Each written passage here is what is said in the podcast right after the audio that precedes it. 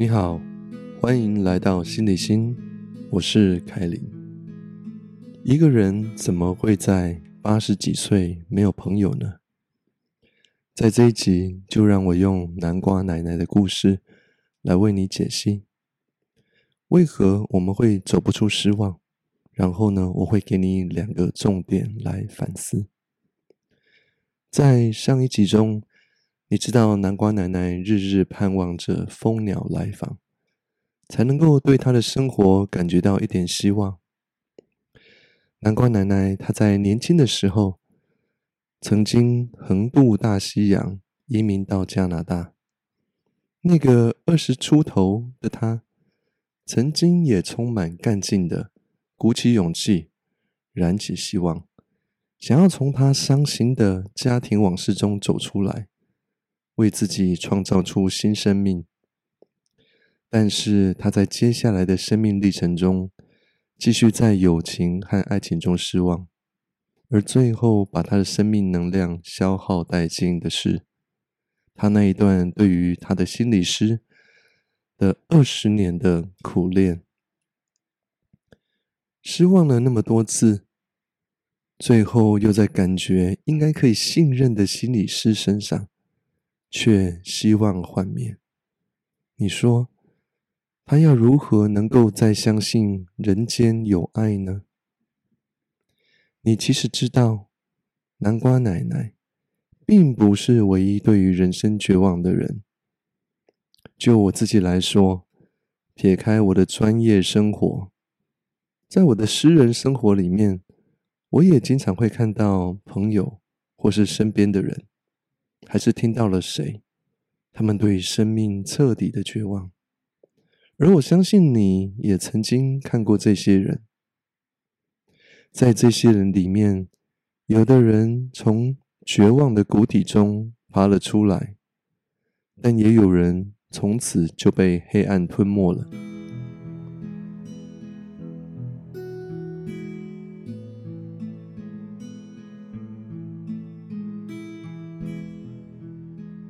被黑暗吞没了，这样子的形容词其实并不夸张。因为如果你仔细观察过人的心情，就会知道我们的心情不断的在转变。在受到挫折的时候，会很快下滑；接收到鼓励的时候呢，会逐渐的回到地面；而在得到滋养的时候，好像可以缓缓的飞上天空，甚至变成温暖的阳光，照亮大家。而这些变化无常的心情，会因为我们遇到的正面或是负面事件而发生反应。简单来说，遇到正面的事件，我们会开心。那当我们遇到负面事件的时候呢，我们就会不开心。但是我们在人生道路上一定会陆续遭遇到这些正面跟负面的事件，而在这样子反反复复之间，有两件事是大家很容易忽略的，也是造成心理问题的两个重要原因。第一。负面事件造成的影响比较长久，比较深远。第二，我们总是不知不觉的被打倒。接下来就让我为你一一来解说。第一，你应该有注意到，当我们快乐的时候，甚至有了那种爽到不行的高潮，都可以在一个钟头内，甚至几分钟里就忘记了。但是我们却很难忘怀那些发生在我们身上的挫折，即使那些挫折呢小到不可思议，就像是有一个人在你买咸酥鸡的时候插队，就会让你气死了。但是在那之前，你跟好朋友一起去唱歌，飙歌飙到爽的好快乐，这个时候呢却忘得干干净净。只剩下因为插队的事件，让你愤恨世界的不公平，然后回家之后还要好几个钟头不开心。这到底是怎么回事呢？为何痛苦不能像快乐一样很快就忘了，却像是怪物一样抓着我们不放，而让南瓜奶奶这样的人忧郁了大半辈子？这个原因呢，是来自于我们的存活本能。我们天生呢就被设计成这样子。要是不深刻的去记得痛苦的话，我们可能没有办法好好的存活下去。所以呢，我们必须汲取教训，好好的躲避痛苦，让我们可以增加存活的几率。但是，这个天生的心理机制有个非常非常大的问题，那就是如果我们对痛苦很难忘怀。那么，在一次次的失望之后，就会残留更多痛苦的回忆，深深的烙印在我们的神经系统里面，而让那些沉闷的感受占据了我们绝大部分的时间，让我们的生活呢，好像是整个被黑暗吞没了一样。这就是为什么第一点。负面事件对我们造成的影响比较长久、比较深远的原因。然后我们来到第二点，我们总是不知不觉的被打倒，因为我们在受到挫折的时候，很容易感到不知所措；而在面对痛苦的时候呢，也经常无所适从。就算有办法一次次的从挫败中爬起来，但是呢，当我们在遭遇到困难的时候，还是会习惯不知所措、无所适从，所以就很容易的呢，再次被打倒。其实说的更白一点，就是啊，我们对于这些生命的挫折啊，真的不知道该怎么办，所以就这样子，无形中呢。无能为力，习惯了。而南瓜奶奶就是这样子。当她第一次在对于她的家庭失望的时候，她可能还剩下百分之五十的力量。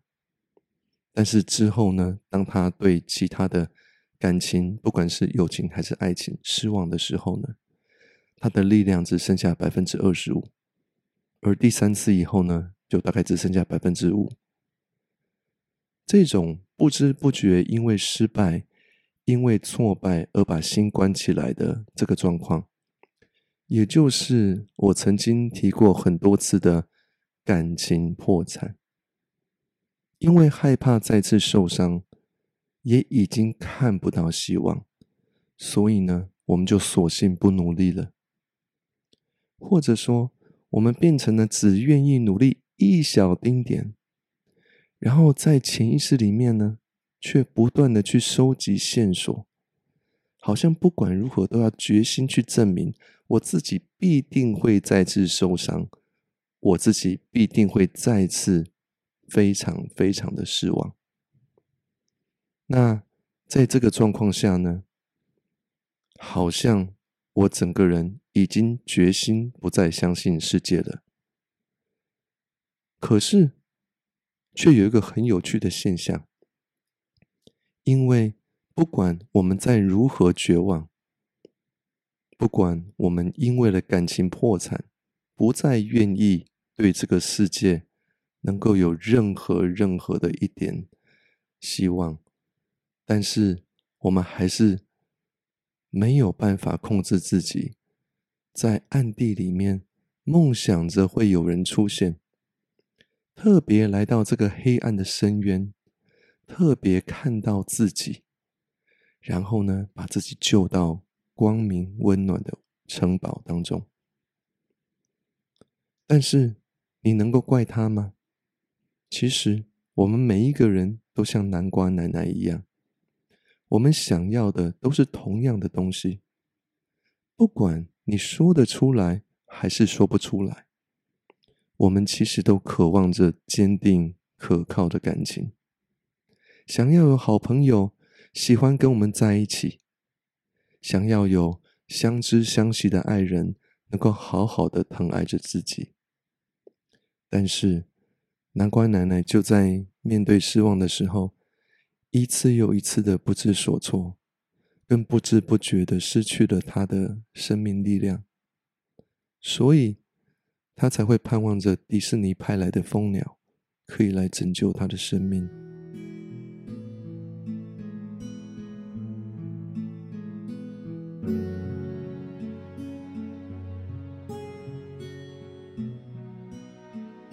那我们要如何可以走出这个困局呢？我们必须从不知不觉的被打败，变成有知有觉的面对问题。就南瓜奶奶的例子来说，她必须从黑暗的日常中找到机会觉醒过来，不然她就会一直痛苦的沉睡下去。她这个睡美人，跟大多数的睡美人一样，不会有白马王子来亲吻她。为什么呢？因为这个白马王子就是自己，他必须变成自己的拯救者。当他遇到挫败、失望的时候，他必须想尽办法让自己醒过来，好好去检讨。自己是哪里出了问题？问一问自己，为什么其他人可以从黑暗中找回光明呢？他必须要看到自己的盲点在哪里，怎么会一次又一次的失望呢？也就是说，他必须为自己的人生痛苦负起责任，努力研究怎么样可以改善现况。否则的话，他的忧郁的怪物呢是不会离开他的。他必须长出力量，自己将怪物从背上扯下来，为自己去开创完全不同的未来。只要他看到这一点，愿意下决心去改变，那么他的人生就可以马上转弯，从。一个不知不觉的受害者，变成一个有觉知的成长人，这也是我一直在跟客户做心理工作的主要方向。这样一来，他就会终于有了机会，好好研究自己为什么会不断的失望的原因，然后好好的呢去改变自己的思考。还有自己的行为模式，让自己呢为自己的生命建立真正有意义、有滋养、非常稳定可靠的关系。有了稳定滋养的关系，我们要做什么呢？会问这个问题的人，一定还不知道。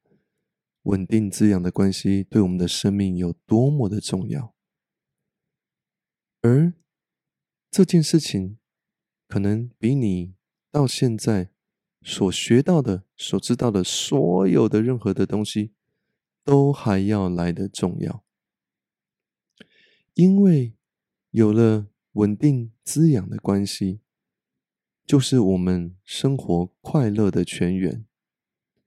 如果我们有能力创造这样的关系，我们就可以不用再幻想、再依靠迪士尼的小鸟，为自己带来人生的希望，因为你就是你的希望的创造者。而那些跟你培养出有意义的、稳定的滋养关系的人呢？他们跟你一样，都会在想到彼此的时候。在心中泛出一个甜甜的微笑。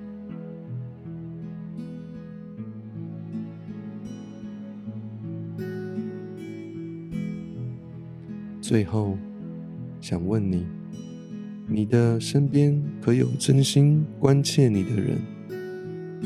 如果有的话，鼓起勇气，好好去抱抱他们，好好去告诉他们，你有多么的感恩。多么的爱他们！要是你看一看发觉你身边没有关爱你的人的话，请你为自己给自己一个珍贵的成长机会，让你变成自己的白马王子，成为你生命希望的创造者。